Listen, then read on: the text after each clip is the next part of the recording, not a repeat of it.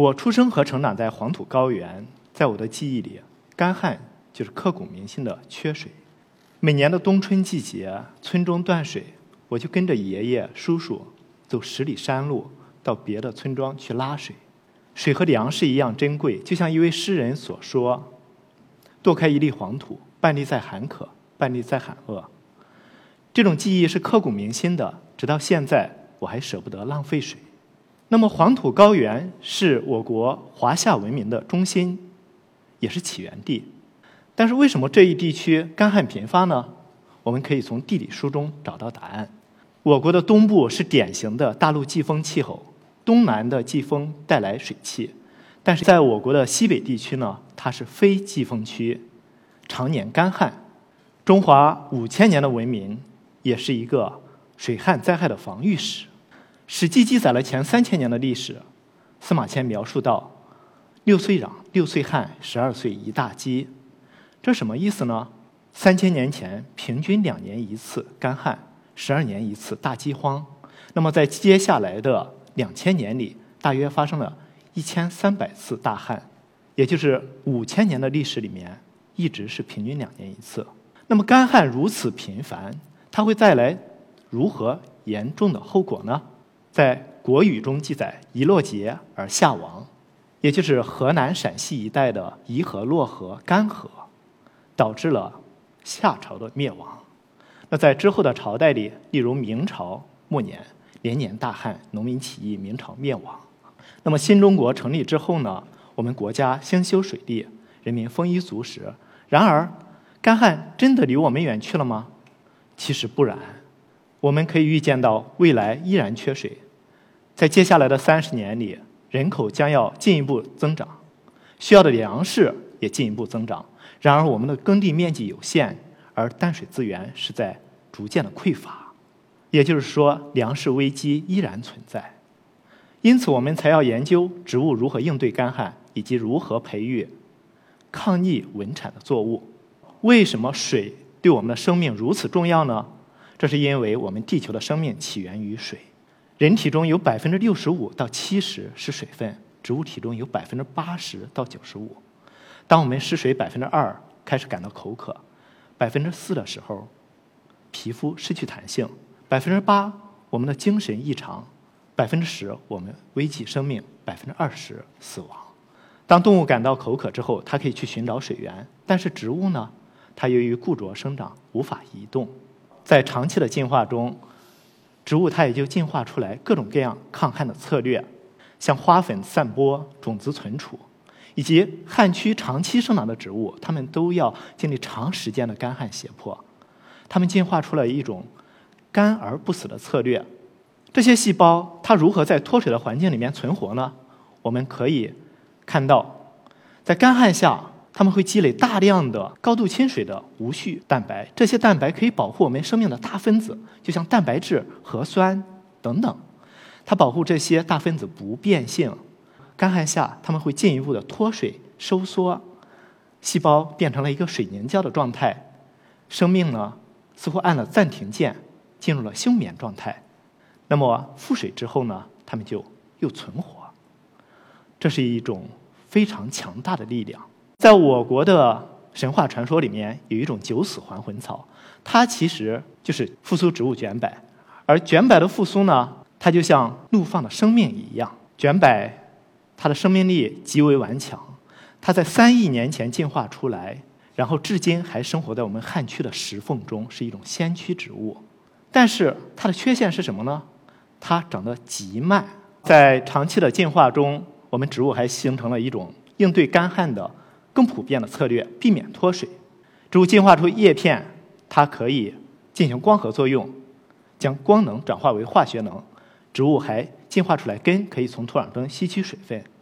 在叶片上有一个个小孔，就像鼻子一样，我们叫做气孔，它可以吸入二氧化碳，放出氧气和水。那么在干旱的环境下，植物关闭气孔，减少水分的丧失。在沙漠植物里面。还进化出来各种各样抗旱的策略，例如仙人掌，它把叶片进化出像针刺一样；红面包树，它可以用树干储水；骆驼刺有非常深的根系；生石花呢，将自己封闭。当厄尔尼诺带来沙漠的大雨，潜藏的种子它可以快速的萌发、生长、开花、结果，完成一个生命周期。在短短的几天里面，一个生命禁区就焕发了勃勃的生机。他们似乎懂得深挖洞、广积粮、高筑墙、缓称王的策略。进化的过程里面，五亿年前植物开始登陆，登陆之后，在干旱的环境下倔强的生存和繁衍，将我们一个原始荒凉的地球大陆变得如今生机勃勃。在这个过程里面，有一个抗旱的激素 ABA，又叫脱落酸，它起了核心的作用。那么脱落酸它是如何被发现的呢？在上世纪六十年代，来自美国加州大学、英国威尔士大学和新西兰科学与工业管理局三个实验室，他们分离出了一种小分子。这种小分子呢，它可以促进桦树芽的休眠，帮助它度过严寒和干旱，还可以调控棉铃的脱落、黄羽扇豆花和果实的脱落。科学家将它命名为休眠素。和脱落素二，那么在之后发现这个小分子实际上是同一个物质。那么在一九六七年，在第六届的植物生长物质会议上，大家协商了之后，把它命名为脱落酸。脱落酸发现之后，科学家就开始研究它的合成信号和功能。但是脱落酸的受体直到二零零九年才被发现，它是我们植物中五大激素里面最后发现的受体。因为脱酪酸的受体家族成员非常庞大，传统的方法找不到。那么，加州大学有一位科学家上卡特，他就利用一种新的策略，他先寻找脱酪酸的类似物，再利用类似物去寻找受体，最终他成功的找到了这个受体。他从博士期间就已经开始脱酪酸的研究，前后用了近二十年，最终才找到脱酪酸的受体，解决了一个世纪难题。那么与此同时呢，在德国埃文格鲁实验室，他们用生化的方法也找到了脱落酸的受体。他们共同的发现，在2009年被科学期刊评为十大科学进展之一，并被广泛应用于作物的抗逆遗传改良。脱落酸它有什么样的功能呢？脱落酸的功能，我们可以看一看正常的植物是怎么去生长。在适宜的环境下，种子要萌发、生长、开花、结果。但是干旱呢，它会打断这个环节，让植物死亡。而脱落酸它可以促进种子的休眠，抑制萌发，抑制生长，让气孔关闭。植物虽然长得小，但它很强壮，可以在干旱下存活。那么脱落酸还有一个重要的功能，就是促进休眠。让种子具有非常长的寿命，可以看成是一个长寿的激素。在我国和日本多地发现了一种千年甚至两千年的古莲子，在经过精心的培育之后，它们依然可以开花结果。那脱落酸在这中间就起了重要的作用，它的功能可以总结为的忍耐和等待，忍耐暂时的逆境，等待顺境的来临。由于脱落酸的特殊性。我们在植物抗逆中就有一个难题：生长和抗逆不可兼得。当我们关闭气孔，减少水分的丧失，这时候就带来一个问题：二氧化碳的进入也减少，光合减少。光合减少之后，根系就不能正常的生长。没有根系，我们就无法获得水分。因此，植物采取了这种忍耐和等待的策略，最终就是进入一个闭关锁国的状态，坐吃山空。我之前的研究，我还陷入过犹豫。怀疑，那么能不能打破这么一个怪圈呢？在沙漠植物里面，它有很强大的根系，这些根系可以帮助植物获得充分的水分。然而，植物根关比它作为一种应对干旱的弹性的策略，长久以来它的机制很难解决。为什么干旱它抑制植物地上部分的生长，但是促进根系的生长？为什么旱区的瓜果特别的甜？这些问题伴我从少年到中年，在这个过程里面，我就首先问了一个问题：脱落酸是否起了作用？我们就做了脱落酸的多突变体，敲除了十二个脱落酸的受体，最终发现，在野生型里面，干旱它可以抑制地上部分的生长，但是在突变体里面，我们看不到这种抑制；野生型里面，我们看到干旱促进根系的生长，突变体中没有这么一个响应。因此，这就说明干旱下植物利用脱落酸去调控根冠比。那么下一个难题就来了：脱落酸如何调控呢？在普渡大学的一个学术讲座里面，我意外的发现，蔗糖转运突变体它的表型和脱落酸的突变体非常相像，也是短根。植株矮小，种子有缺陷，当时就灵光一现：难道脱酪酸通过调控蔗糖的转运，从而去影响植物根系的生长、植物整株的生长以及种子的灌浆、果实的甜度这些过程吗？其实科学很奇妙，我们有时候很多问题百思不得其解，但是有可能在特殊的契机下就会顿悟。当时我看到这个结果之后啊。我就特别的兴奋，呃，思维呢，真的在那一瞬间就在奔逸，然后回到实验室，马上设计实验，去检测我这个假设是否是这样的。然后，当然呢，那位研究者后来成为我的合作者，我们一起去探讨了干旱胁迫下蔗糖转运和植物根系生长的这个问题。在经过五年的研究之后呢，我们才初步对这个机制得到了一些见解。干旱下，由于根系的生长，它依赖于地上部分光合产物的转运。但是光合产物长距离的转运，它是以蔗糖的形式。蔗糖的转运呢，它依赖于韧皮部，这就像一个高速路。而蔗糖转运蛋白 sweet 就像高速路的入口一样。干旱下呢，脱落酸它对蔗糖转运蛋白的调控提高了它的效率。我们发现了这么一个调控，它就像打通了植物体内。蔗糖的一个物流的转运，让这个叶片合成的这种蔗糖快速的转运到需要它的地方，就像根啊、芽儿和果实中，从整体上提高了植物的抗旱和生长。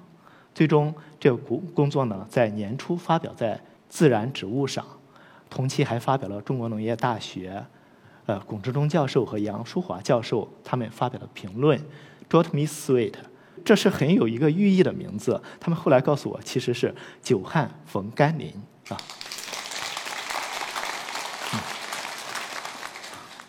Sweet 的调控，它还有上升空间吗？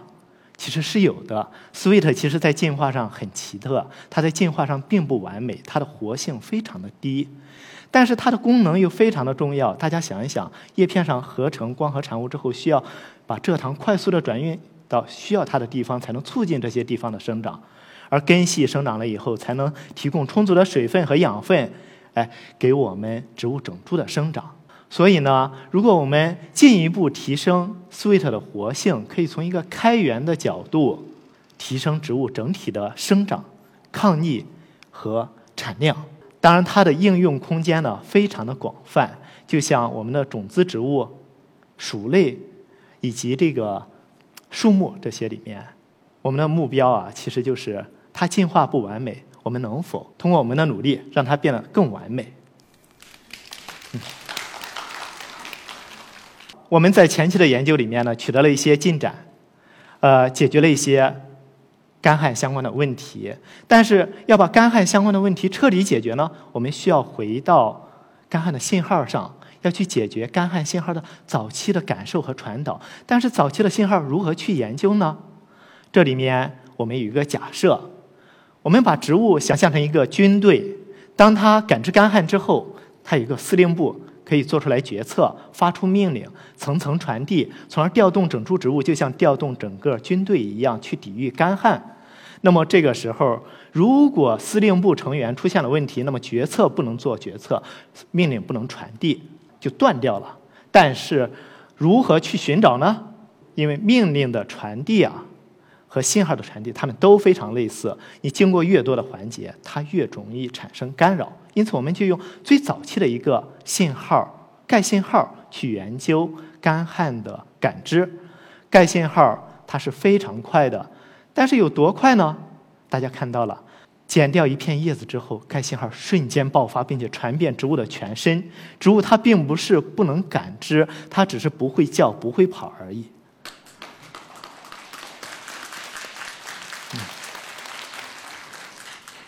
该信号相关的研究呢，我们其实于多年前，大概在十七年前，因为我们要找这个司令部的成员的话，我们其实就是要找到钙信号减弱的这个突变体材料。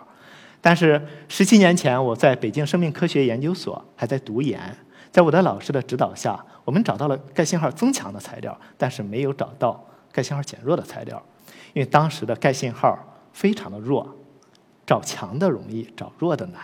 因此，在十年前我做博后期间呢，我又用钙信号增强的这个材料建立群体，接着寻找钙信号弱的材料，呃，并在两年后才找到第一株。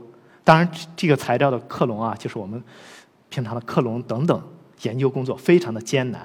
这可能又过了六年之后，在我自己实验室又建立之后四年，才初步理解了它感应干旱以及传递信号的潜在机制。这个工作才发表在。当代生物学上，当然呢，在这期间，我也是很长时间怀疑过自己。我的博士导师和我的博后导师，他们都跟我说过一个事情。他们说我博后期间做这个事情呢，你肯定做不完。呃，找工作的时候用不到。但是我想吧，有一些事情呢，总要去做，总要去解决。他们都是非常支持我的。大家可以看到，这个工作后面。有我的博士导师的支持，博后导师的支持，还有我实验室的成员的特别艰难的努力。当然呢，我们现在实际上只找到了这个司令部成员中的一员，我们还在尝试去找其他的几位，尤其是最关键的做决策的那几位。在干旱的研究里面啊，有几个特别核心的问题：干旱是什么？干旱如何被植物感知？以及植物如何响应？我们如何做抗逆的作物？这些问题它都很难，但是也都能做，需要时间。道阻且长，行则将至。我们实验室呢，就想着要逐步的解决植物感应、传递、响应干旱的这些机制，并且把我们获得的知识应用在作物的抗逆遗传改良上。我们期望获得这种抗逆稳产、高质量、节水的农作物。然后让我们在干旱下至少还有吃的，让我们节约农业的用水，让我们在未来不至于过于恐慌。当然呢，这非常艰难，但是路漫漫其修远兮，与志同者共求索。我们坚信有目标有同伴，我们可以解决这些问题。谢谢大家。嗯。